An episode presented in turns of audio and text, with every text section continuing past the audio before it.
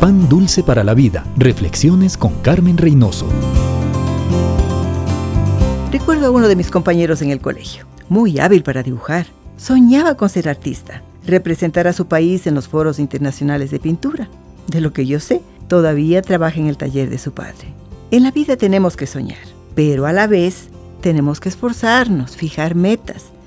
En la Biblia vemos que Noé confió en Dios para su salvación, pero construyó el arca tal como Dios le había indicado. José fue nombrado primer ministro y su meta era evitar el hambre en Egipto y sus alrededores. Construyó silos, guardó los excedentes de grano, trabajó para ver cumplida su meta. Dios no quiere que usted ande sin rumbo.